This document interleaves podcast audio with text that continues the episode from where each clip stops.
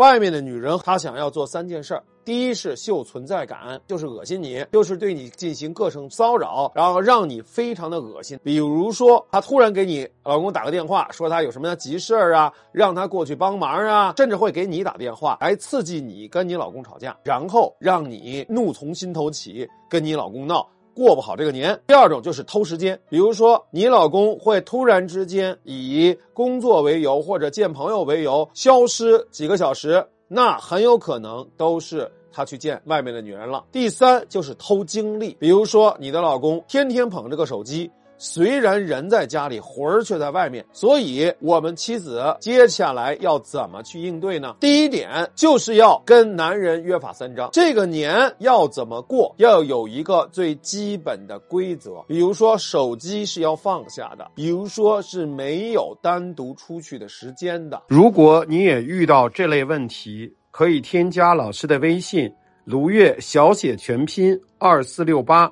卢月小写全拼二四六八，我会根据你所遇到的情况，一对一陪你面对问题，解决问题。比如说，如果外面的女人打电话过来，以各种名目要你的老公去见她，那我们该如何应对？如果他不同意的话，那接下来这个男人要承担什么后果？要求和后果同时跟男人谈。男人才有可能遵守。第二呢，就是要放低预期。外面的女人在过年期间一定是进攻的高潮，因为她一个人待着难受，她一定要折腾，而你老公的心肯定也在那个女人身上。所以，首先心里边要有一个预期，就是这个过年期间你过得不会特别的安生。第三，就是如果一旦发生了，你要怎么去拦对方？如果实在拦不住，你一定要跟男人要补偿，让那个女人知道你的老公是以家为中心的。那接下来我们要做的就是如何进一步的去打击外面的女人，如何剥夺掉他们在一起的时间，怎么去跟男人要补偿，怎么去跟男人谈判，怎么去跟男人约法三章，怎么让男人乖乖听你的这些具体的话术。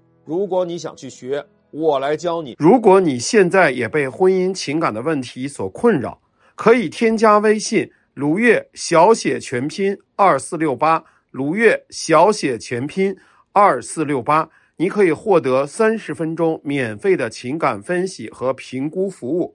我是卢月，你的婚姻管理顾问。下期内容更精彩。